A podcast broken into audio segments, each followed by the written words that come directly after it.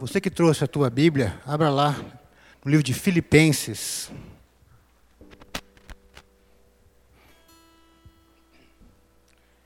Filipenses capítulo 3.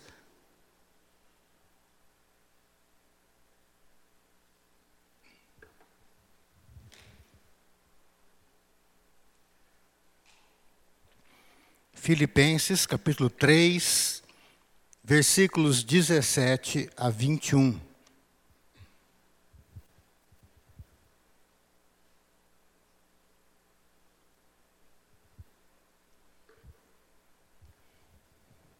Filipenses 3, 17 a 21. Acompanhe a leitura da palavra de Deus.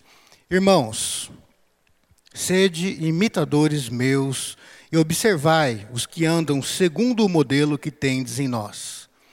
Pois muitos andam entre nós, dos quais repetidas vezes eu vos dizia, e agora vos digo, até chorando, que são inimigos da cruz de Cristo.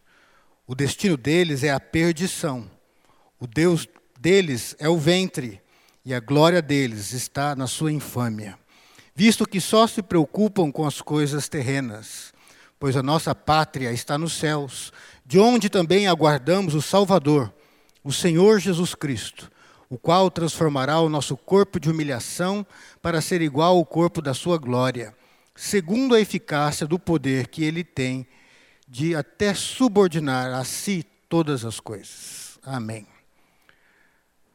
Isso foi o apóstolo Paulo que escreveu, e como sempre, a palavra de Deus ela é, ela é muito atual.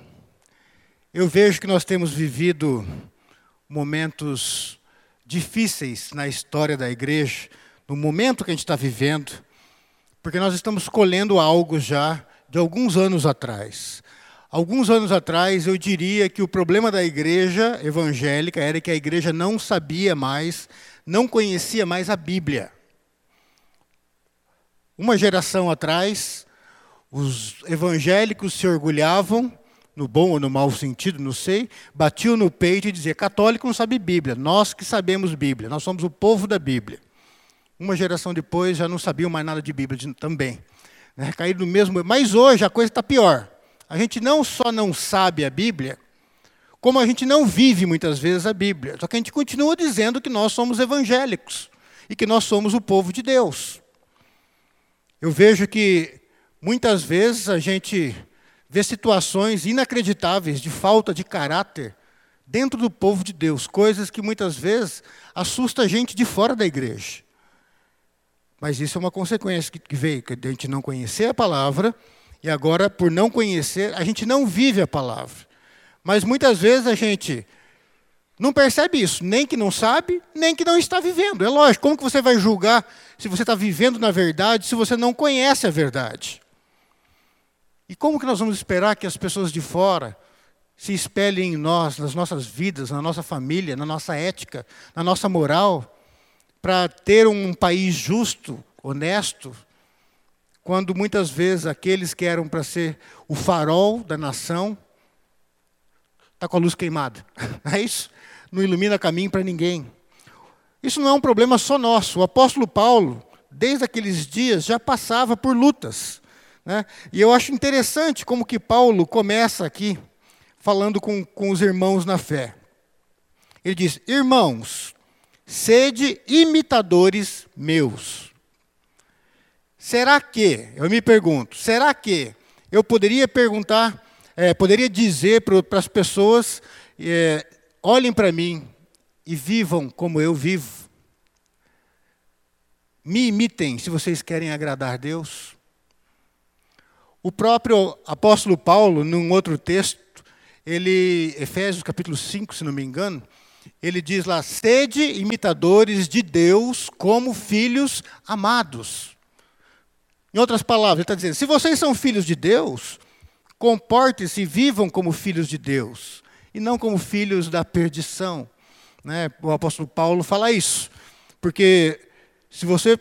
É um exemplo que eu sempre dou, acho que vocês estão enjoados, mas eu vou dar de novo. Né? Você fala que você tem um cachorrinho na tua casa, que é a coisinha mais linda do mundo, mais fofinha do mundo. Eu vou na tua casa. De longe, eu já fico esperando chegar no portão, o cachorrinho latir. Eu chego mais perto, um troço começa a enrolar no meu pé, começa a miau. Fala, ô, tem uma coisa estranha. Daí, de repente, o bicho sai, vai lá para a areia, fala, tem alguma coisa estranha, continua estranha. Não é isso?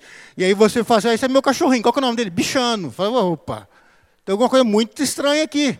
Porque o cachorro tem que se comportar como cachorro. Você chamar ele de cachorro simplesmente não vai transformar ele no cachorro. E o cachorro se comporta como um cachorro porque ele é filho de um cachorro com uma, com uma cachorrinha, não é isso?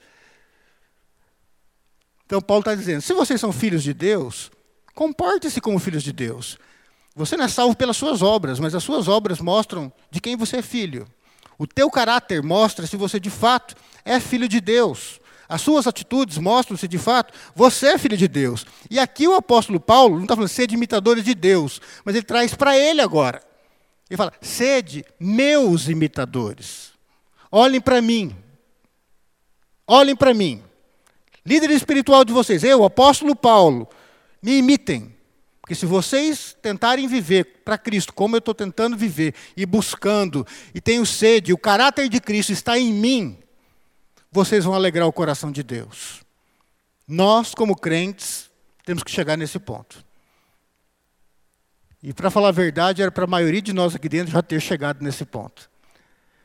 Da nossa simples vida, o simples viver nosso, ser uma pregação. As pessoas verem o caráter de Cristo na nossa vida.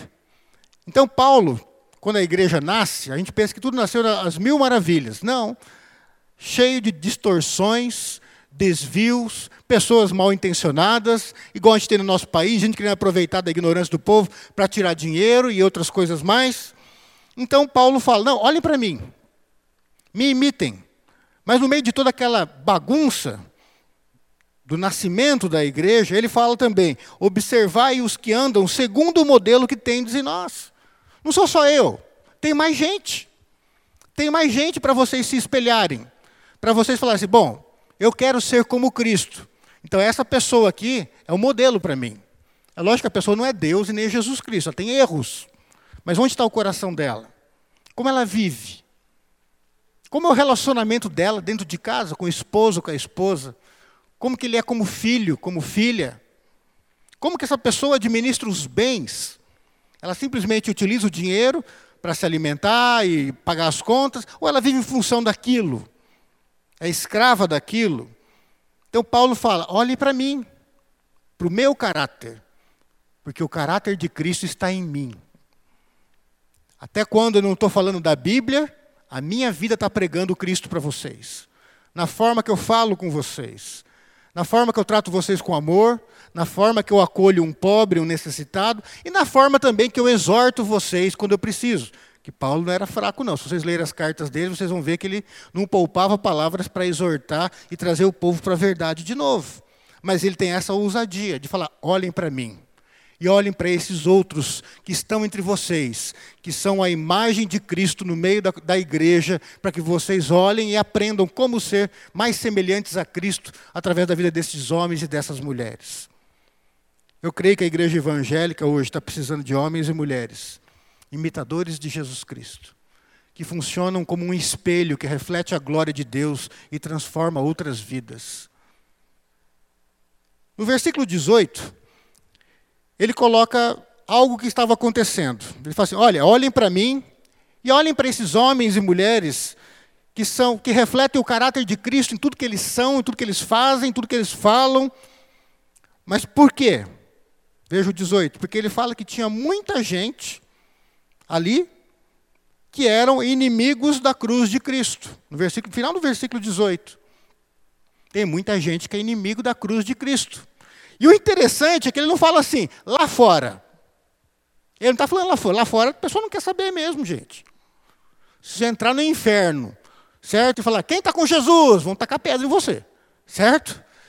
Mas ele não está falando dos de fora. Veja no 18, isso que é inacreditável. Pois muitos andam entre nós. É gente do nosso meio dos quais repetidas vezes eu vos dizia, e agora vos digo até chorando. Paulo está lamentando, está chorando diante de Deus e diante da igreja por causa desse pessoal, que são inimigos da cruz de Cristo. Então a igreja tem os inimigos fora, e nós não vemos essas pessoas como nossos inimigos, mas elas nos veem como seus inimigos. Tá certo? Nos atacam. E a igreja, quando é atacada, ela devolve em amor, ou deveria fazer isso. Né? A gente ora pelos inimigos, a gente intercede pelos que perseguem, porque a nossa missão é apresentar o amor e a graça de Deus. Mas tem pessoas que são inimigos. Agora, aqui é interessante que ele fala, não é os de fora, dentro da igreja. Tem os inimigos da cruz de Cristo. E aí você pensa que é gente que você olha e você vê o diabo. Que se você falar de Jesus, vai cair endemoniado na igreja. Mas não é isso. É o joio que está muito bem disfarçado no meio do trigo. E que você tem que conhecer a verdade, tem que buscar essa verdade na palavra de Deus para discernir. E Paulo vai falar um pouco a respeito destas pessoas que estão no meio do povo de Deus, mas não priorizam viver e terem na vida deles o caráter de Cristo, que é a crise evangélica hoje no Brasil. Muita gente se dizendo cristã, evangélica, e aí você olha a vida da pessoa, está podre podre, fede, às vezes mais do que a vida de um ímpio. Tá certo? Veja aí, Paulo então ele começa a descrever um pouco esses que são inimigos da cruz de Cristo, inimigos de Jesus, do próprio Cristo e do evangelho, e que estão dentro da igreja. E eu vou dizer mais, muitas vezes os inimigos da cruz, eles nem sabem que são inimigos da cruz, porque muitas vezes eles acham que são crentes. E sem perceber, eles combatem o Evangelho? Por causa do problema de caráter. Vejam aí comigo algumas características que Paulo fala dessa turma. Primeiro que ele fala é a respeito do destino dessa, dessa turma aí. Veja no versículo 19: o destino deles é a perdição. O que Paulo está dizendo? Que crente que está dentro da igreja, não está falando dos de fora, gente que está dentro da igreja, mas que não se importa com o caráter de Cristo na sua vida. Paulo está dizendo, essa turma aí, o destino deles é queimar no inferno. E quem não gosta da palavra inferno, sinto, sinto muito, está na Bíblia e é verdade. Eu preferia que fosse mentira, eu preferia falar para vocês que é um erro de interpretação, que a gente tem que ver de uma outra forma, mas não é.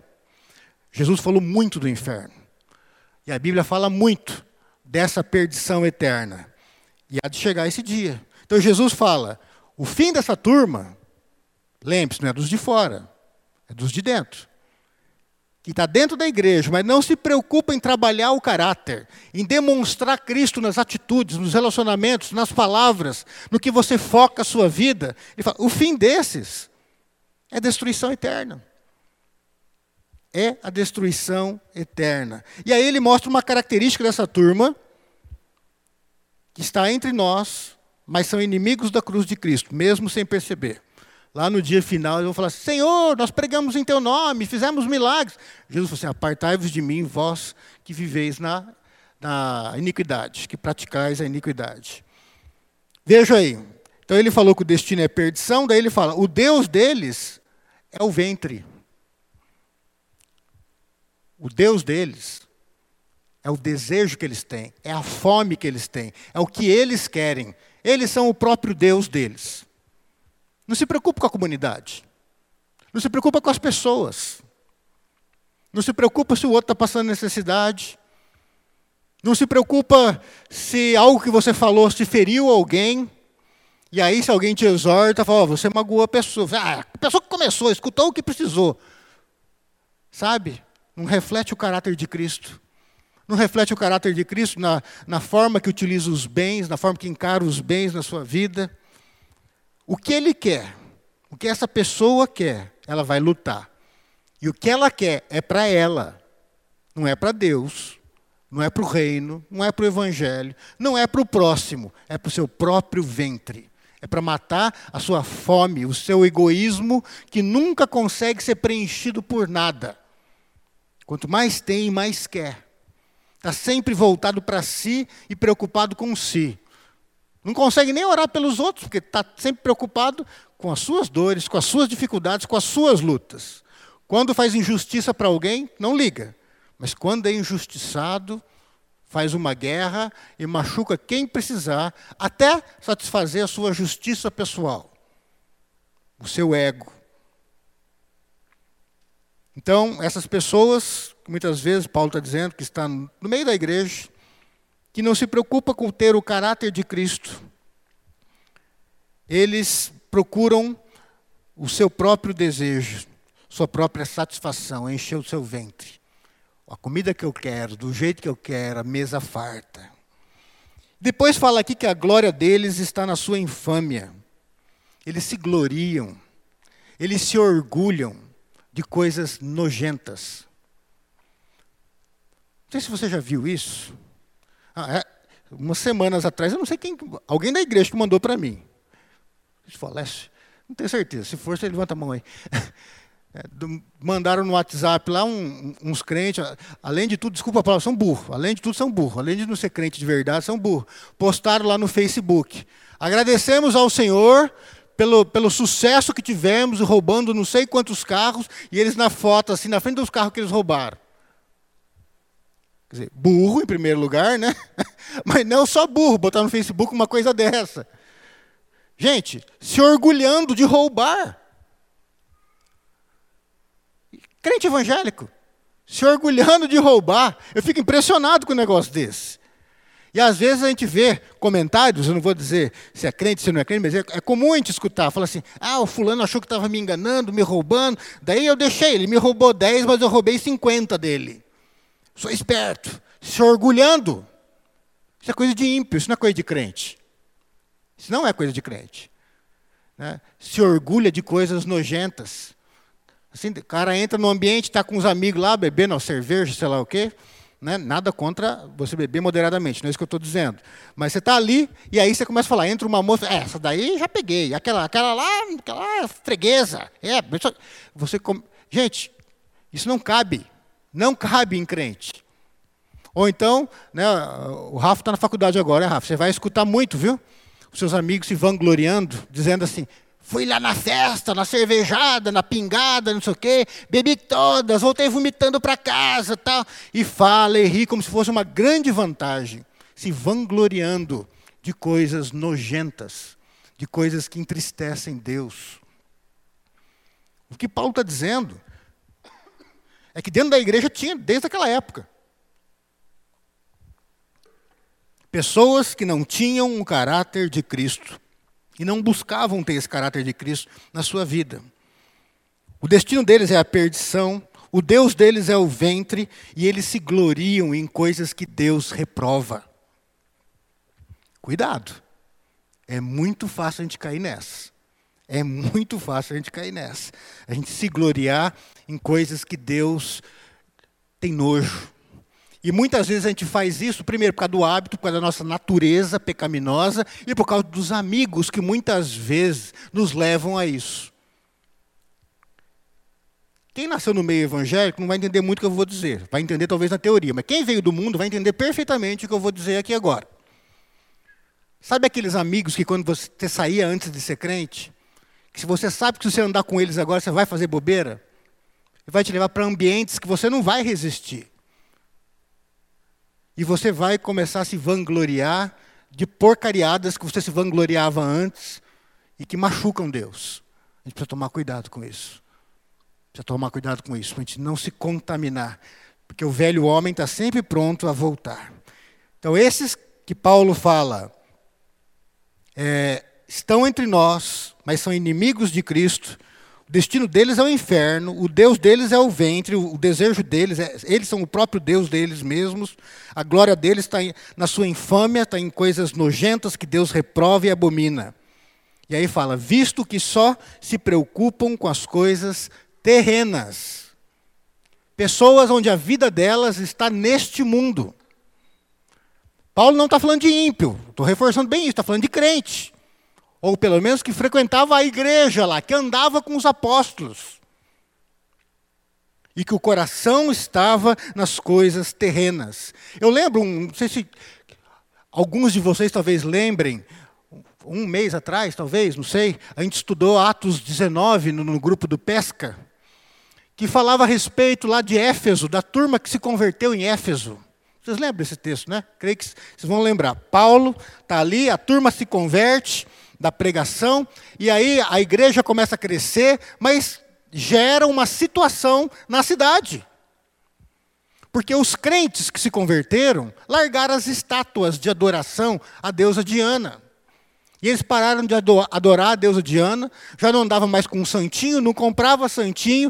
O comércio começou a falir, porque muita gente começou a se converter, então estavam vendendo o santinho lá para pessoas se dobrar e orar e foi aquela coisa toda. Não estava vendendo mais. E pior, eles não pregavam para as pessoas que não podiam, que tinha um Deus maior do que um pedacinho de barro, de metal. Eles não compravam e aqueles que vendiam pararam de vender. Parou o comércio, gente. Aqueles crentes que vendiam e viviam daquilo perderam dinheiro. Estão entendendo? É como se eu vendesse crucifixo para vocês. Tá certo? Eu estou vendendo crucifixo. Netão, vem cá, eu tenho um crucifixo aqui abençoado, que veio lá de Roma, tá certo? Né? Você me dá grana, eu te vendo.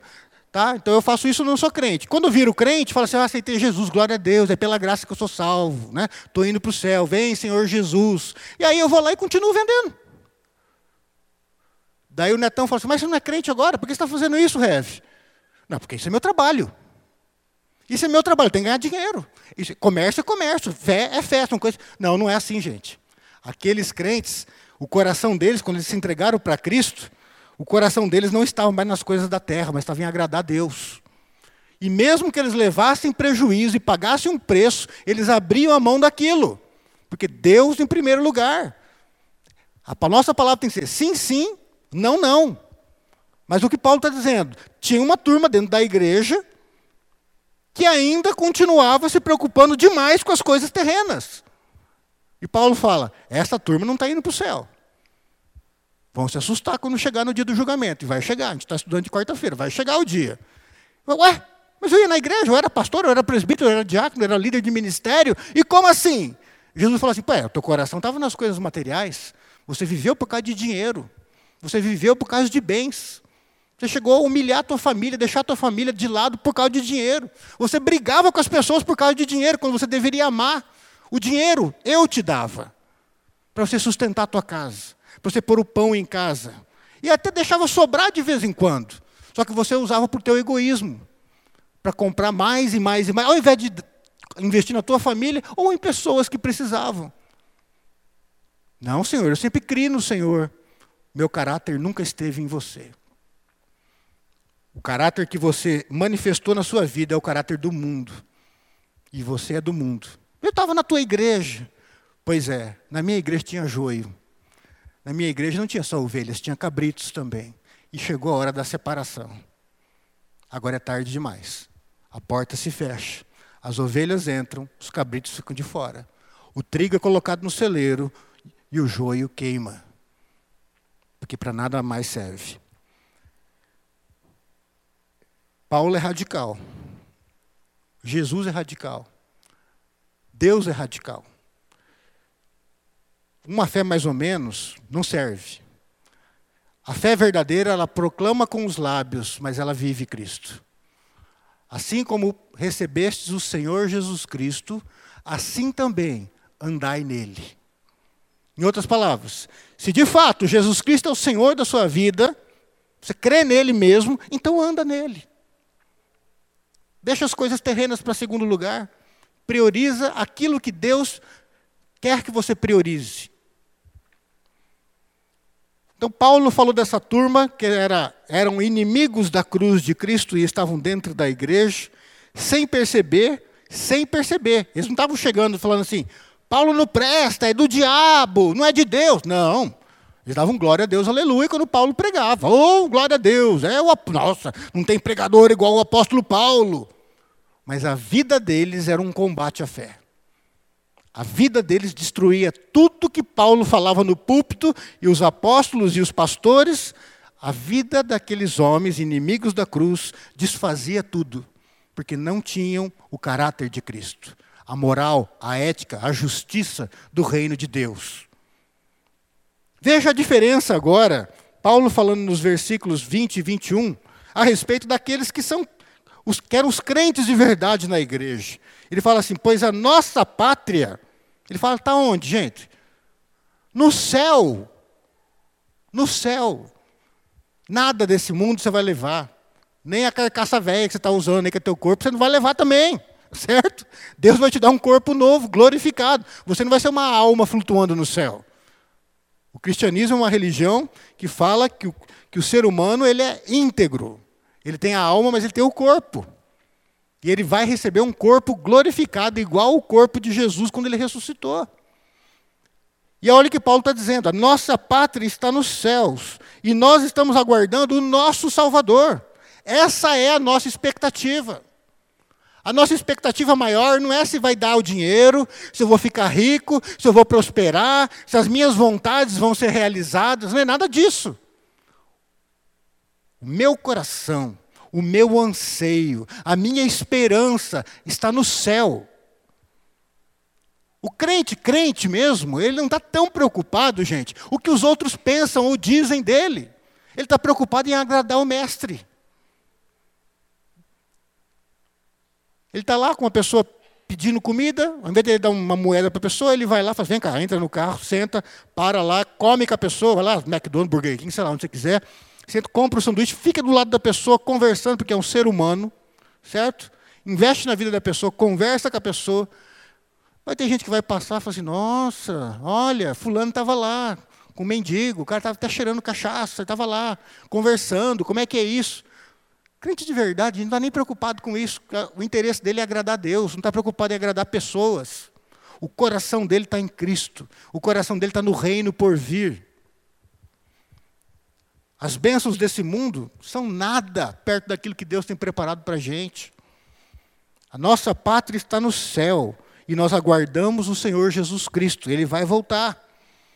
E aí fala: o qual transformará o nosso corpo de humilhação, esse corpo que se destrói, que envelhece, que enferma e que vai ficar nesse mundo. Ele vai transformar, vai dar um corpo igual ao corpo dele, glorificado.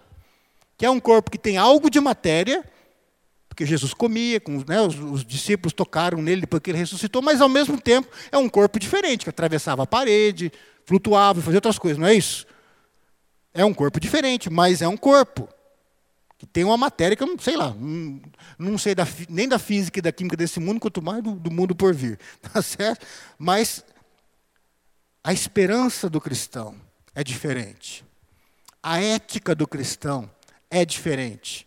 A moral do cristão é diferente. A justiça que ele busca, não só para si, mas para os outros também, é diferente. Ele não faz as coisas para mostrar que ele é o certinho e os outros estão errados. Ele simplesmente faz o que é certo, porque é o que deve ser feito.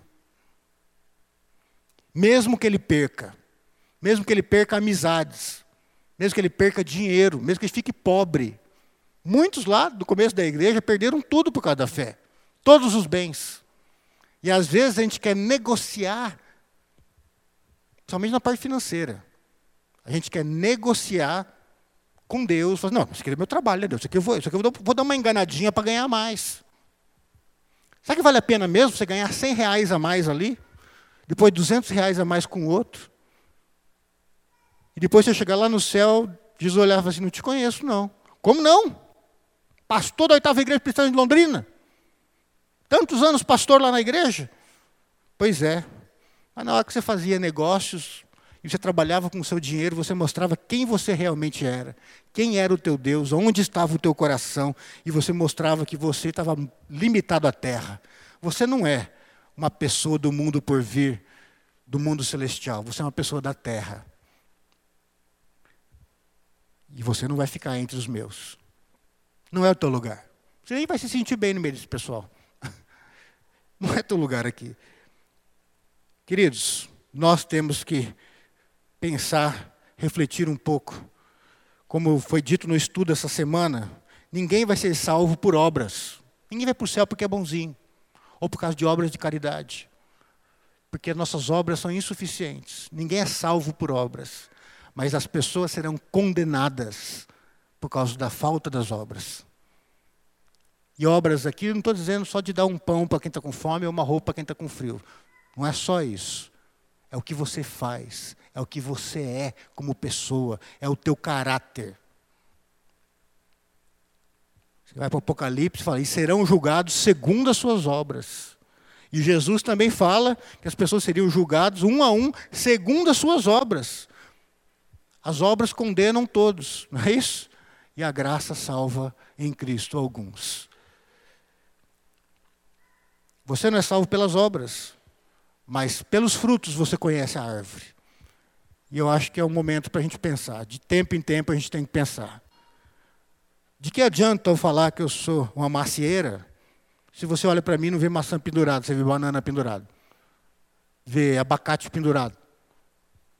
Não adianta eu falar que eu sou crente se as minhas obras, os meus frutos mostram algo bem diferente. Nós temos uma doutrina na igreja presbiteriana, né, e uma das, que é da certeza de salvação por causa da graça de Deus. Quem é de Jesus é salvo e não perde a salvação. Mas sabe um probleminha que as pessoas esquecem? É que muitas vezes tem muita gente que acha que é salva e não é salvo. Mas como que eu vou saber? Olha para o teu caráter. Olha para o teu coração onde está. Aonde está Jesus na tua vida? Ele é o Senhor da tua vida? Ou ele é Senhor nos lábios, mas nas atitudes e durante a semana está longe de Jesus ser o Senhor da sua vida? Muitos, né, quem sabe até os, alguns presbiterianos falam: Senhor, eu preguei em teu nome. Eu assim: Não, você nunca foi meu, não. Ué, mas e a certeza da salvação? A certeza da salvação é para quem é crente, você nunca foi. Quem era não deixou de ser, mas você nunca foi. Você frequentava a igreja. Agora você vai ficar bem, você vai ficar no inferno, não vai nem precisar frequentar. Dia de má vontade mesmo agora, fica tranquilo. Queridos, tenhamos essa coragem de Paulo de dizer: sejam meus imitadores. Olhem para a minha vida. Como pai, como esposo, como crente, como profissional, olhem para a minha vida e vejam o caráter de Cristo. Quer saber como que é Cristo? Anda comigo. A gente tem que ter essa ousadia, mas também não pode ser trouxa, certo? Fala isso se você está vivendo. Se você não está vivendo, a gente tem que falar o quê? Senhor, muda o meu coração. Livra-me disso que faz de mim um falso crente. Eu não quero tomar um susto lá no céu um dia e chegar lá no dia do julgamento e descobrir que eu nunca fui crente. Que eu enganei todo mundo certinho, até eu mesmo. Eu achava que estava colaborando para o Evangelho e eu era um inimigo da cruz de Cristo. Se isso é verdade, o teu destino é a perdição, o teu Deus é o teu ventre, é você mesmo. A tua glória está em coisas asquerosas, nojentas, que Deus reprova, e a tua preocupação está nas coisas do mundo. Se você é de Cristo, a tua esperança está nos céus. Você aguarda pelo Senhor. E enquanto você aguarda, dia após dia, você convida o Espírito Santo, invoca a presença dele para te transformar e fazer de você cada vez mais semelhante a Jesus Cristo.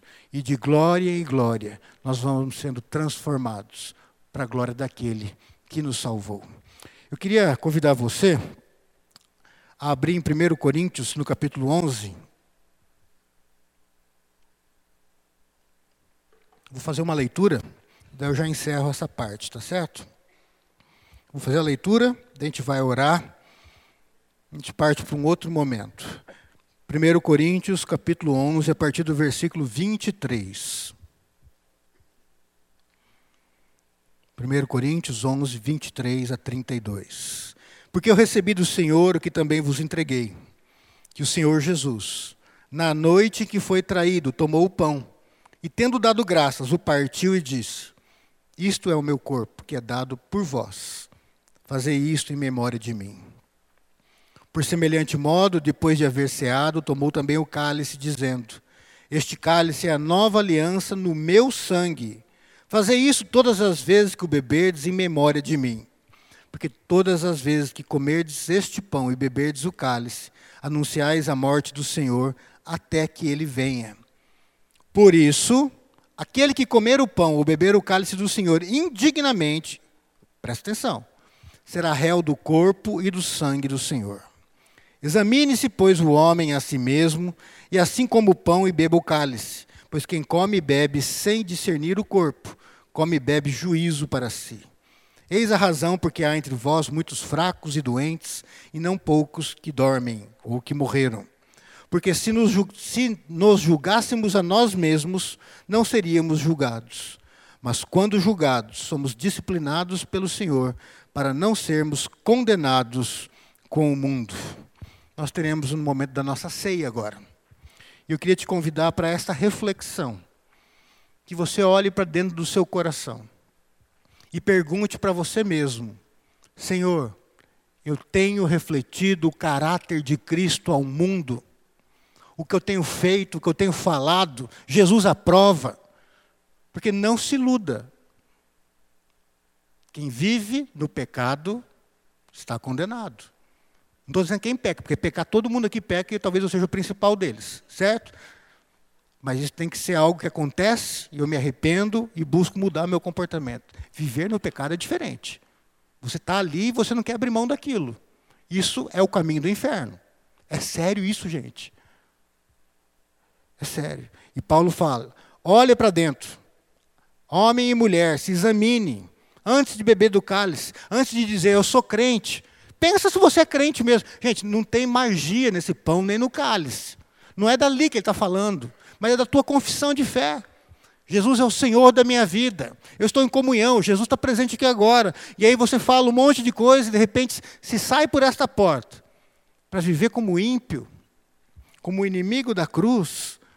O texto é pesado, fala assim, tem gente que foi condenada, que enfermou e tem gente que morreu por causa disso.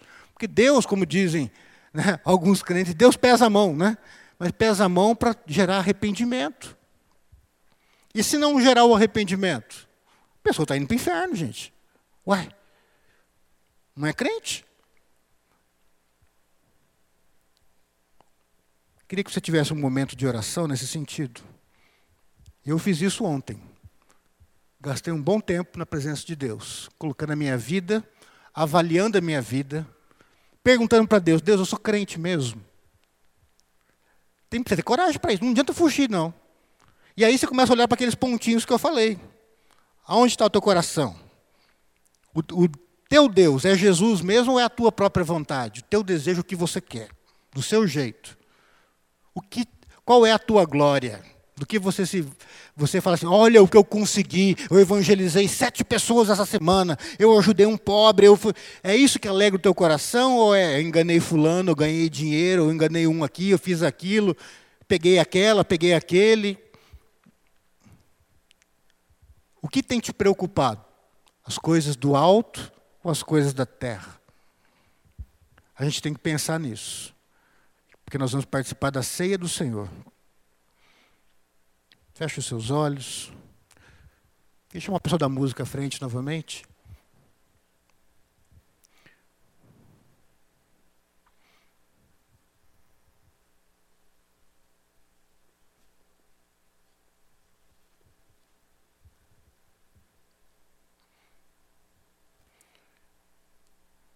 pergunta é: será que Jesus Cristo mudou meu viver mesmo?